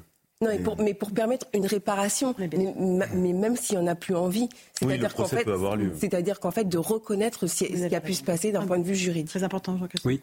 oui, parce qu'il faut marquer les esprits. Oui, il faut marquer les esprits. On est, on est effectivement dans un Déjà par, rapport à la reconnaissance des faits, parce que c'est comme des victimes, nous on le voit souvent, c'est pour ça qu'il y a des procès, y compris quand l'auteur est mm. décédé. Euh, euh, ce qu'on veut en fait, effectivement, c'est la reconnaissance, c'est savoir pourquoi, c'est savoir comment ça s'est fait, parce qu'on a besoin de ça pour faire un deuil. Nous on, le voit avec les, victimes, euh, et voilà, c'est tout retracé, si vous voulez, c'est de pouvoir être écouté, mm-hmm. de pouvoir s'exprimer. Savoir comment son proche a vécu ces derniers instants. Oui, même si ça fait mal, mais c'est terrible, ça fait mal, mais on a besoin de savoir ça que d'avoir la vérité. le deuil ne peut pas commencer, je ne dis pas qu'il peut aboutir, mais il ne peut pas commencer si on ne sait pas de manière précise ce qui s'est passé. Hein. Voilà, et en face de vous, en fait, oui, je vous rejoins, il y a des radicaux qui ne veulent rien comprendre parce que quand on est radicalisé, on détient seul la vérité. Mhm. Euh, tout ce qu'on va nous dire, c'est de la manipulation. On va tomber dans le complotisme. Là, on va dire qu'Israël a fait des films, hein, carrément. Euh, c'est Spielberg qui est arrivé. C'est ce qu'ils disent d'ailleurs. Voilà, c'est la manipulation de l'esprit, c'est pas vrai. Euh, voilà, et en fait, ils diabolisent l'adversaire. Et c'est ça qui est terrible, c'est que comment faire comprendre à quelqu'un où est la vérité? Quand on ne veut pas l'entendre parce qu'on reste campé sur ses positions et en fait on nous a lavé le cerveau. Oui, absolument. Sabrina, un, mot. Alors un mot, euh, vous savez, euh, ces manifestations, ce que Kamel Daoud appelle la rue arabe, euh, ivre de haine, hein, parce que c'est clairement ça, avec notamment cette image que l'on a tous vue de désinformation en comparant, en relativisant sur certaines victimes et en estimant que des victimes sont plus victimes que d'autres, ce qui est absolument abject ne sort pas comme ça tout droit du chapeau. Hein. Vous savez, c'est un discours qui est instillé depuis presque 40 ans hein, mmh. dans, les quartiers. Cette lecture victimaire euh, des rapports sociaux, elle a été méthodiquement euh, indiquée pendant 40 ans par certains politiques. Et malheureusement, cette, lecture victimaire, elle induit un sentiment de persécution. Lorsqu'on voit, par exemple, certains députés LFI lors du débat parlementaire sur l'abaya dire que c'était une chasse aux musulmanes. Vous voyez, il y a des qualificatifs qui sont employés, qui jettent l'anathème et qui précisent justement une position politique et qui encouragent euh, une certaine part de la population à se rallier à cette cause, lorsqu'on parle d'islamophobie d'État, lorsqu'on parle de racisme systémique en permanence, lorsqu'on parle de violence policière en permanence, on instille finalement une division euh, au sein de la population française entre les persécutés et les oppresseurs. Et ce sentiment de persécution, il constitue le socle de tout fascisme naissant. Parce que pour qu'il y ait un fascisme dans n'importe quel endroit du monde, il faut qu'il y ait le sentiment d'appartenance à une communauté qui est persécutée par un oppresseur. Et c'est précisément ce que l'on voit en France, et c'est ce qui est malheureusement arrivé de façon eschatologique euh, en Israël. Euh, j'évoquais tout à l'heure le sort des otages et le fait que certains otages sont libérés au compte-gouttes. Deux femmes ont été libérées cette nuit par le Hamas, euh, soi-disant dans un geste humanitaire. De l'humanité, il n'en est pas question ici, j'aimerais le redire. On va écouter le témoignage de cette femme de 85 ans qui a été libérée cette nuit. Elle témoigne de ce qu'elle a vécu pendant deux semaines aux mains des terroristes. Écoutez-la. Pour vous dire la vérité, on a vécu un enfer. Nous n'aurions jamais pu penser qu'une telle chose pouvait arriver. C'était un désastre dans le kibbutz. Ils m'ont kidnappé et m'ont emmené sur une moto. On allait à toute vitesse à travers les champs en direction de Gaza. Une multitude de terroristes ont attaqué nos maisons. Ils frappaient les gens. Une partie a été kidnappée comme moi, des personnes âgées, des jeunes. Ils prenaient tout le monde sans exception. C'était terrible. Lorsque j'étais sur la moto, j'étais couché avec mes bras d'un côté et mes jambes de l'autre. Le terroriste me tapait sur les côtes. Il ne m'a pas brisé de côte, mais c'était très douloureux. J'avais du mal à respirer. Ils nous ont amenés à l'entrée de grotte. Nous avons marché des kilomètres sous la terre. Dedans, ça ressemblait à une toile d'araignée. C'était plein de tunnels. Nous marchions sur de la terre humide. Puis nous sommes arrivés dans une grande pièce où il y avait 25 personnes. Quelques heures plus tard, ils ont emmené cinq personnes de mon kibbutz et nous ont mis dans une pièce à part. Voilà pour ce témoignage, un des premiers témoignages hein, d'un otage, d'une otage qui a été aux mains du Hamas, euh, Louis de Ragnel. C'est important parce qu'il y a 200 otages hein, qui sont aux, mains du Hamas un certain nombre de Français, mais il y en a 200 au total, ce qui est gigantesque. Absolument, et, ce type de, témoignage est aussi très important pour les services de renseignement israéliens, euh, puisque, vous savez, euh, Israël vient de mettre sur pied une, un nouveau groupe, une sorte de force spéciale avec des membres du renseignement extérieur, le Mossad, et des membres du renseignement intérieur, le Shin Bet, pour euh, aller traquer, même dans Gaza, euh, cibler, neutraliser euh, tous les responsables du Hamas euh, et donc en mutualisant tous les renseignements possibles et imaginables. Ce type de témoignage permet de documenter, d'essayer de comprendre dans quelles circonstances, comment le Hamas a procédé, comment le Hamas a fonctionné et où se trouvent les otages. Il y a un élément notamment très intéressant. la dame explique qu'à un moment donné, ils se sont regroupés avec 25, ils étaient 25 otages manifestement, et donc ça, ça, ça, casse un peu la théorie initiale selon laquelle, par exemple, on, on pensait que le Hamas allait les répartir même par tout petits groupes de trois ou quatre euh, pour euh, diversifier entre guillemets les risques d'être euh, neutraliser ou, empêcher toute tentative d'Israël d'organiser des opérations de, sauvetage. Donc euh, voilà, c'est capital, c'est vraiment très important. Et euh, on peut avoir la certitude que euh, l'armée israélienne a déjà débriefé cette personne pour essayer de, comprendre comment riposter. ensuite, le, je ne sais plus quelle, pardon, quelle était votre question. Ma question, c'était il y en a énormément, 200 qui sont aux mains du ah Hamas. comment aller les récupérer? Elle parle de kilomètres de tunnels. Euh, est-ce que l'armée israélienne a les moyens de localiser ces personnes par les moyens technologiques Laurence, le cœur du sujet, il est là, et, je pense qu'il n'est pas technique, il est euh, malheureusement moral. Pourquoi? Parce qu'en fait, une fois qu'on écoute ces témoignages-là, tout le monde dit ah mais c'est il faut absolument que euh, Israël se défende, c'est de la légitime défense. Moi, à titre personnel, c'est ce que je pense et je l'assume totalement. Mmh. J'ai aucun état d'âme par rapport à ça. Mais euh, dès lors que vous avancez ce, ce, ce sujet-là, de l'autre côté, vous avez les Nations Unies qui disent attention, attention, il faut pas que ce soit trop fort. Euh, plein d'organisations internationales expliquent qu'il faut surtout garder la plus grande proportion dans la riposte. Mais en fait, ce que fait le Hamas, c'est qu'il se cache dans les hôpitaux dans les écoles, à Gaza. Il se sert des boucliers humains. Alors qu'est-ce qu'on fait? En fait, la, guerre, c'est moche. La guerre, c'est sale. Nous, Européens, occidentaux, c'est terrible, mais on a toujours été habitués à une, une fausse idée de la guerre, c'est-à-dire les guerres propres. Non mais et on regarde mais si mais si Laurence mais bien sûr que si et mais si euh, bah, moi je peux vous dire que malheureusement que c'est un mais personne bah non non mais Louis, tu ne peux pas oublier quand même que le djihad, il est, il est déterritorialisé en Europe. Je veux dire, quand François Hollande dit nous sommes en guerre, il ne le dit pas pour rien. Je veux dire, ça ne sort pas du chapeau. C'est que nous sommes en guerre. C'est simplement. Est-ce que, la société française se comporte comme si elle était en guerre? Je ne crois pas. Aujourd'hui, la société française se comporte comme si nous étions en guerre, tel que on le dit.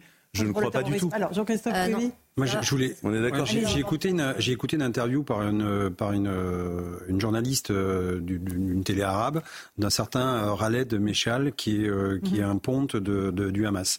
Et ce qui m'a choqué en fait, c'est que eux euh, ils comparent euh, leur combat et les pertes humaines et civiles avec, euh, par exemple, le nombre de morts qu'il y a eu pendant la Deuxième Guerre mondiale de l'URSS, 30 millions de morts. Mmh. pareil pour le Vietnam contre les Américains, 3 millions et demi. Et donc, en fait, ils se disent, ben, nous aussi, on va avoir des pertes. Et c'est pour ça que les Européens, on ne pense pas comme les Orientaux. Parce que pour certains, rester sur place et se servir même de, des fois de boucliers humains chez les mmh. civils, c'est participer au djihad et c'est participer aussi en tant que martyr pour la bonne cause. Et donc, effectivement, nous, on voit ça avec nos yeux d'Européens, encore une fois, euh, avec plein de compassion. Et certaines personnes, elles sont prêtes à rester sur place pour mourir. 18h31, on fait juste le rappel des titres de l'actualité. Je vous passe la parole ensuite, Rachel Kahn. Simon Guillain est là sur Europe 1 et sur CNews. Prise de parole imminente. Emmanuel Macron et le président de l'autorité palestinienne Mahmoud Abbas vont faire une déclaration commune depuis Ramallah en Cisjordanie. Le chef de l'État ira ensuite à Amman en Jordanie ce soir. Un entretien est prévu demain avec le roi Abdallah II et d'autres dirigeants de la région. Une visite d'Emmanuel Macron aux enjeux multiples. Sur place, le chef de l'État a fait valoir que la France était aux côtés de l'État hébreu dans sa lutte contre le Hamas. Il appelle à la relance du processus de paix et propose une solution à deux États. Emmanuel Macron qui a également appelé à ne pas élargir le conflit. Emmanuel Macron qui a proposé une coalition euh, internationale contre le Hamas. Le chef de l'État souhaite en effet que la coalition actuellement déployée en Irak et en Syrie pour lutter contre l'État islamique puisse aussi lutter contre le Hamas. Laurence. Merci beaucoup Simon Guy. On va revenir à la situation en France, euh, au risque terroriste. À l'Assemblée nationale, un certain nombre de questions ont été posées au gouvernement tout à l'heure. On va écouter Nicolas Dupont-Aignan qui a interpellé le gouvernement sur les mesures de sécurité mises en place pour protéger les Français. Réponse musclée de la part du ministre de la Justice, Éric Dupont-Moretti. Écoutez. Mardi dernier, nous étions tous rassemblés avec émotion pour rendre hommage à Dominique Bernard, victime du terrorisme islamique. J'ai bien écouté la réponse de la Première ministre et je n'ai noté malheureusement que deux annonces concrètes le rehaussement du plan Vigipirate et le recyclage du projet immigration. Quand allons-nous passer, quand allez-vous passer des discours creux, des gesticulations au rétablissement de notre souveraineté nationale pour protéger nos concitoyens et vaincre cette guerre insidieuse qui nous menace. Qui a créé le parquet national euh, antiterroriste? Où étiez-vous?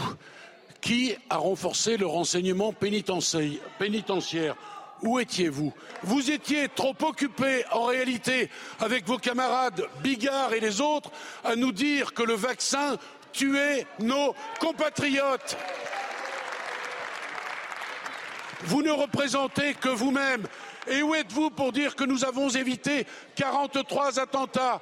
Et où êtes-vous pour dire que la justice antiterroriste a parfaitement fonctionné dans ce pays?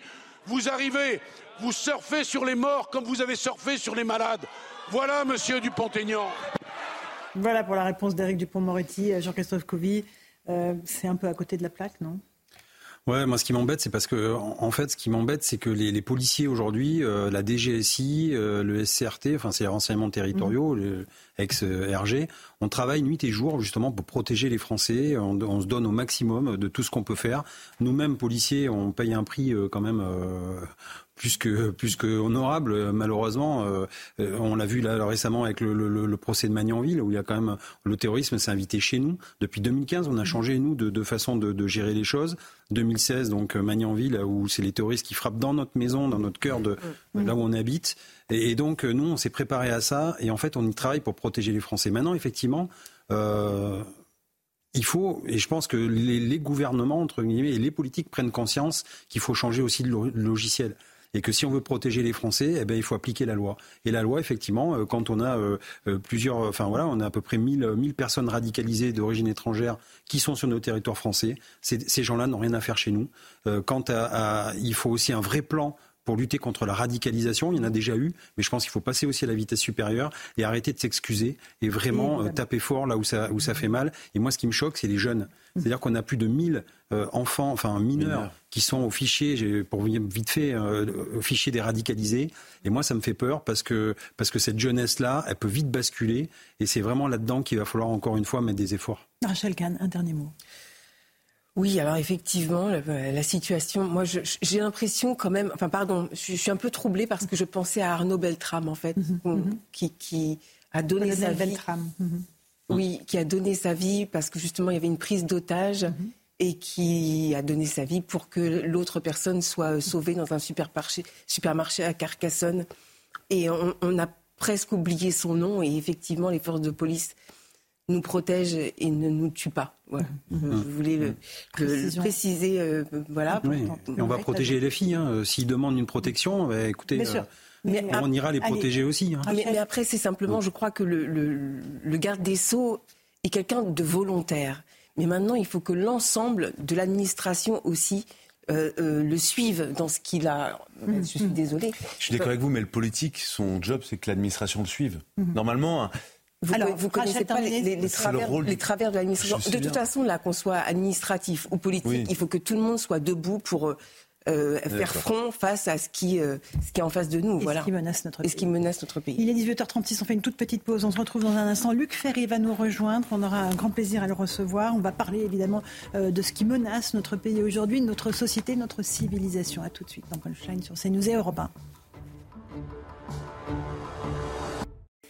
18h41, on se retrouve en direct dans Punchline sur CNews et sur Europe 1. Notre invité ce soir, c'est Luc Ferry. Bonsoir Luc. Bonsoir Merci beaucoup d'être là ce soir, euh, ancien ministre de l'Éducation nationale. Je suis très heureuse de vous recevoir euh, pour parler de ce que notre pays affronte, de ce que le monde affronte euh, et vous entendre là-dessus. vous publiez un livre dont le titre est incroyablement en accord ou en désaccord avec ce qui se passe, la frénésie du bonheur, nous sommes en pleine, c'est aux éditions de l'Observatoire, nous sommes en pleine frénésie du malheur. Est-ce qu'il y a euh, comme ça une fatalité à ce que régulièrement dans l'histoire de l'humanité, le malheur, la mort reviennent euh, comme oui. anciennes? Et le, thème de mon livre, pour vous le faire en 10 secondes, et puis on va passer à autre chose. Hein, je suis...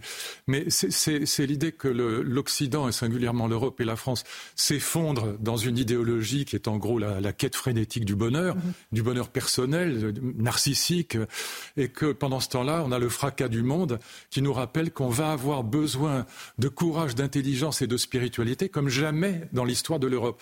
Et donc ce décalage-là euh, fait l'objet de, l'analyse de ce livre parce que je suis extrêmement inquiet par cet effondrement euh, dans le narcissisme et la quête du bonheur d'un côté, mhm. alors que le fracas du monde nous rappelle qu'on a vraiment... Voilà, j'admire sans réserve euh, le courage des femmes en Afghanistan ou en Iran, mais je, je le compare avec l'effondrement dans la psychologie positive et les théories du développement personnel.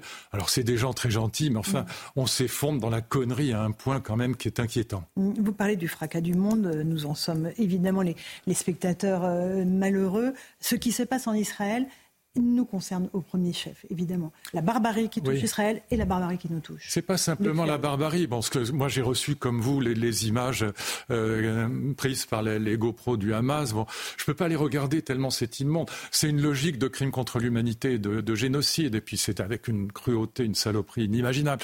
Je peux pas les regarder. Mais ce qui m'inquiète, c'est au-delà de l'émotion qui est parfaitement légitime. Je pense que la question de la survie d'Israël se pose aujourd'hui comme jamais depuis 1947. Euh, vous pensez ah qu'Israël est menacé Je vous explique pourquoi. Parce que moi, je reviens du Brésil et je vois que mon ami euh, Nicolas Bavrès écrivait d'ailleurs la même chose dans le, Figaro d'hier, à juste titre. Les deux tiers aujourd'hui de la planète, ce qu'on appelle le Sud global, on ne parle mhm. plus de tiers-monde parce que la Russie fait partie de ce Sud global, regardez les BRICS, au fond, considère que dans cette affaire, euh, c'est beaucoup plus Israël qui a tort que le Hamas. Pourquoi ils pensent ça? Pas parce qu'ils sont antisémites. Ils, ne sont pas antisémites? Mais ils, peuvent l'être, mais c'est pas le sujet. Mhm. Ils sont pas antisémites. Soyons clairs là-dessus, parce qu'il faut être clair. C'est comme l'extrême gauche. Bon, mhm. L'antisémitisme dans les années 30, il est soit catholique, on accuse les Juifs d'être le peuple déicide. Euh, Vatican II a mis euh, a mhm. terminé cette affaire, très bien d'ailleurs. L'Église s'est bien conduite là-dessus avec Vatican II. Mais vous avez évidemment l'antisémitisme racial qui pense qu'il existe une race juive et qu'il faut l'exterminer. Drummond, les nazis, etc. Les, les nazis ukrainiens, la Shoah par balle. Bon, je n'y reviens pas. Aujourd'hui, c'est pas ça. Moi, j'ai des amis là-bas au Brésil qui trouvent qu'Israël a tort, pas parce qu'ils sont antisémites, mais parce qu'ils considèrent que c'est le dernier bastion de l'Occident colonisateur. Je ne dis pas qu'ils ont raison, mais je dis que si on ne comprend pas que c'est les deux tiers du monde qui pensent comme ça, et que ce qu'on appelle le Sud global, globalement, pense comme ça, on ne comprend pas que la survie d'Israël est en jeu aujourd'hui. Parce que Israël, c'est quoi? C'est 20 000 kilomètres carrés, c'est 9 millions d'habitants. Au passage, vous remarquerez que les 1 million d'Arabes israéliens ne se révoltent pas, en soutien, ils disent rien. Et donc c'est très intéressant. Mon ami Eli Chouraki me faisait noter ça tout à l'heure, il a raison. Et donc, euh, mais 20 000 kilomètres carrés et 9 millions d'habitants, il suffit qu'un jour ou l'autre, un, terroriste se procure une petite bombinette euh, sale, comme on les appelle, voire une petite bombe à neutrons, et c'est un territoire qui disparaît entièrement. Et ce que je pense, c'est que la destruction d'Israël, ce serait le premier pas vers l'effondrement de l'Occident. Parce que l'Occident, je termine juste avec ça, il a deux piliers culturellement, c'est Athènes et Jérusalem. Voilà, la mythologie grecque et, la, et, Jésus n'est qu'un rabbin. C'est euh, au départ le, christianisme est une secte juive. Voilà, et donc je pense que aujourd'hui, ce qu'a montré le Hamas en rentrant dans Israël, c'est qu'un jour ou l'autre, la destruction d'Israël. Et, quand, vous parlez de destruction, Luc Ferry, destruction d'Israël, c'est quand même. Euh, il y a peu de gens, non mais il y a peu de gens qui en parlent aujourd'hui, sauf pour expliquer que ça pourrait venir, par exemple, de l'Iran. Vous vous pensez à, des puissances qui pourraient euh, utiliser des armes extrêmement puissants, des armes atomiques, pour je vous dis pourquoi. détruire Israël Mais parce que l'Iran n'interviendra pas directement, c'est trop dangereux pour l'Iran. Mais l'Iran a des bras armés un peu partout, en particulier le Hezbollah et aujourd'hui le Hamas. Bon, même si l'Iran est chiite et le Hamas est sunnite, ça ne les empêche pas de se réconcilier dans l'idéologie frériste. Bon. Et donc, ce qui se passe avec l'effondrement de l'URSS, et c'est pour ça que je suis très inquiet pour la survie d'Israël. Ce qui se passe avec l'effondrement de l'URSS, c'est qu'au fond, toutes ces armes atomiques se baladent aujourd'hui euh, dans le marché des armes à acheter. Donc c'est une question. Pas les armes atomiques. Mais si les, les, les, les, bombes à neutrons. Vous en avez partout. Et donc une bombe à neutrons, quand vous avez un territoire de 20 000 km, ça peut être détruit très facilement. Et donc je, je dis simplement que l'idée et tous mes amis franco-israéliens commencent à le comprendre, et Dieu sait que j'en ai beaucoup. L'idée que la sécurité d'Israël est garantie par l'armée, par les armes, est une idée qui aujourd'hui s'est effondrée en grande partie, pas entièrement. Ma question, pardon, Laurent, je termine. Non, juste une seconde. Je suis absolument d'accord avec Israël pour essayer de dégommer le, Hamas le plus possible. Ça va durer quoi? Trois mois, six mois? Je n'en sais rien. Une fois qu'ils auront tué un maximum de militants, de, terroristes du Hamas, moi je les appelle bien des terroristes, ça va de soi. Une fois qu'ils auront fait ça, ce qui m'intéresse, c'est le coup d'après. Et là euh, où la France a raison, c'est que si on ne va pas vers deux États, et c'est ça l'enjeu actuel, les accords d'Abraham, c'est mort. L'enjeu actuel, c'est comment faire en sorte que Gaza soit représenté par autre chose que le Hamas. C'est ça l'enjeu. Et qu'on aille vers, en effet, deux, deux États. Mhm. Alors aujourd'hui, ça paraît surréaliste ce que je dis, mais c'est la seule solution.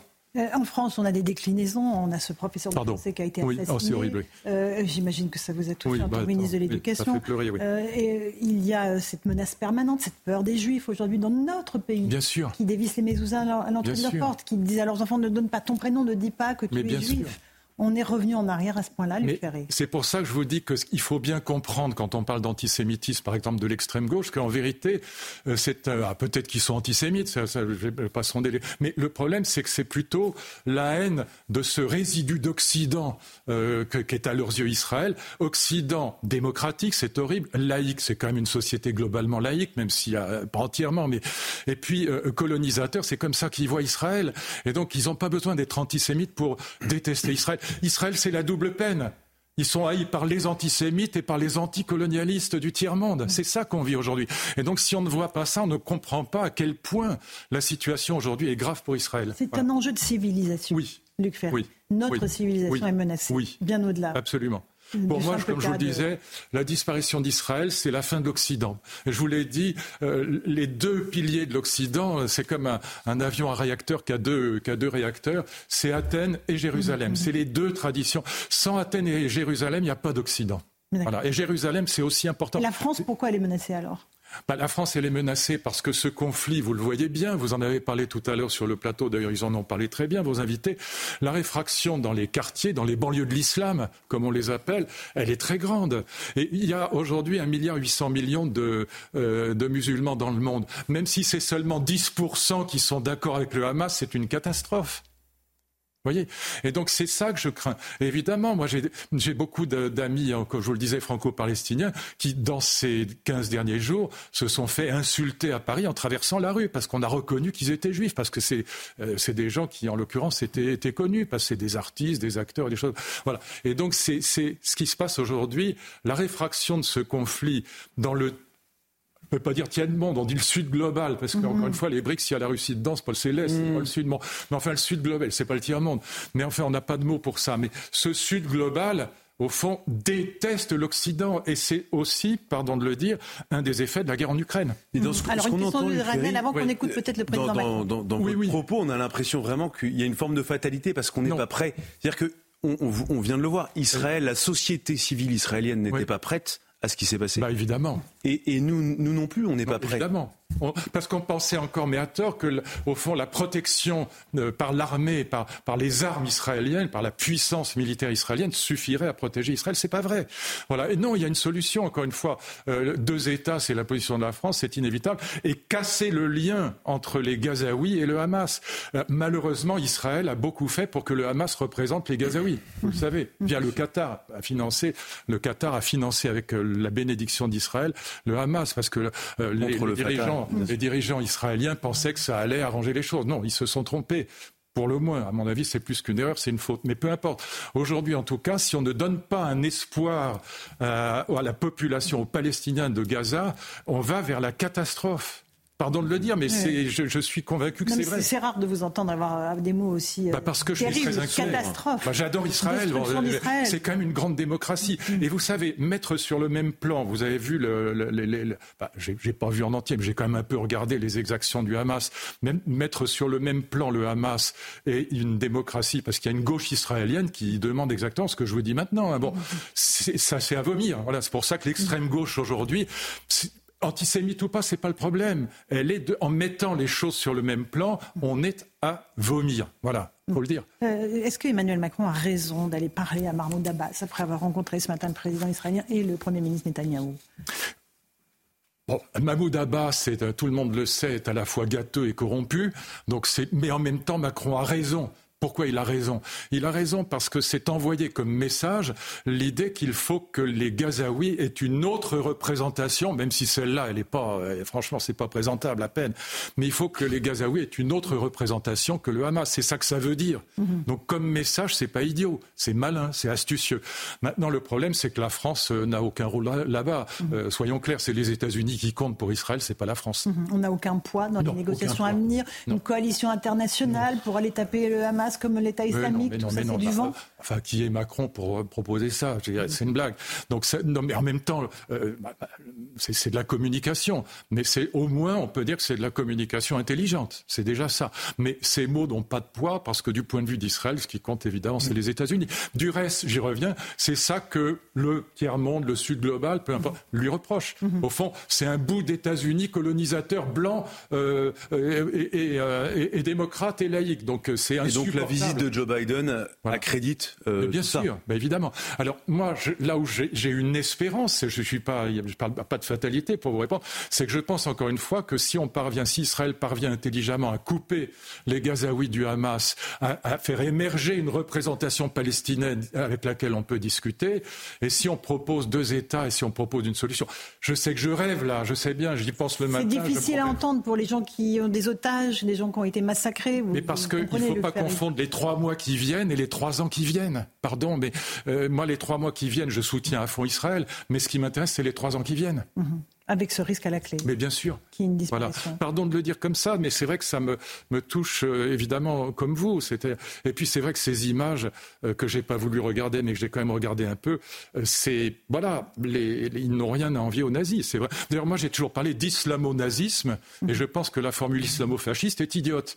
En fait, c'est islamo-nazisme. Quand vous regardez les points communs entre l'idéologie islamiste aujourd'hui, qui est exterminatrice, hein, c'est beaucoup plus proche du nazisme que du fascisme. Mmh. La haine des Lumières, l'humiliation, la haine des femmes, enfin tout y est. Des professeurs, des professeurs, des Lumières, bah, parce qu'ils incarnent les Lumières, la haine de la laïcité, la haine de la raison, euh, tout y est, hein, et, la haine des Juifs évidemment. Alors, euh, Louis On, on voit depuis quelques jours, euh, au début avait annoncé euh, une riposte assez rapide, et puis finalement la riposte met un, peu de temps à, arriver. Alors il y a évidemment des contraintes logistiques, mais on voit aussi émerger un discours notamment porté par les Nations Unies. attention, ne faut pas aller trop fort. Est-ce que vous pensez qu'en fait, euh, à terme, il est possible que Tsahal ne fasse pas du tout de riposte Écoutez, et qu'elle soit freinée en fait. Je n'en sais rien. Ce que, ce que je, sais, comme tout le monde, c'est que les chefs du Hamas, ils sont pas, ils sont pas à Gaza. Ils sont en train de se prélasser dans le au Qatar ou à Londres. Voilà. Et donc, euh, de toute façon, euh, ne, tuera quand même que des lampistes, ne, ne, détruira que des lampistes. Et de toute façon, imaginons même que Tsahal réussisse à détruire, les, mettons même les deux tiers euh, du, du, Hamas, euh, ça ne changera rien à l'équation politique. Netanyahou va se faire virer à un moment ou à un autre, mais l'équation politique, elle, reste celle que je vous ai Luc Ferry, je vous remercie. On va écouter tout de suite le président Macron qui répond à Mahmoud Abbas. On est en direct sur CNews et sur Europe 1. on remercie nos auditeurs d'Europe 1 qui vont retrouver l'information.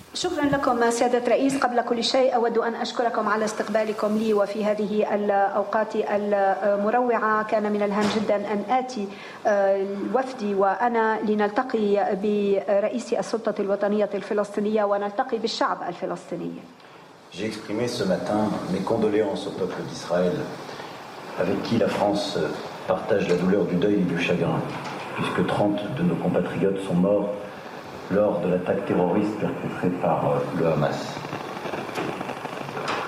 لقد عبرت صباح اليوم عن تعازية لشعب إسرائيل وفرنسا تتقاسم مع الشعب الإسرائيلي الحزن والحداد لأن ثلاثين من مواطنينا قتلوا في الهجوم الذي شنته حركة حماس Rien, nulle part, ne justifie la violence terroriste.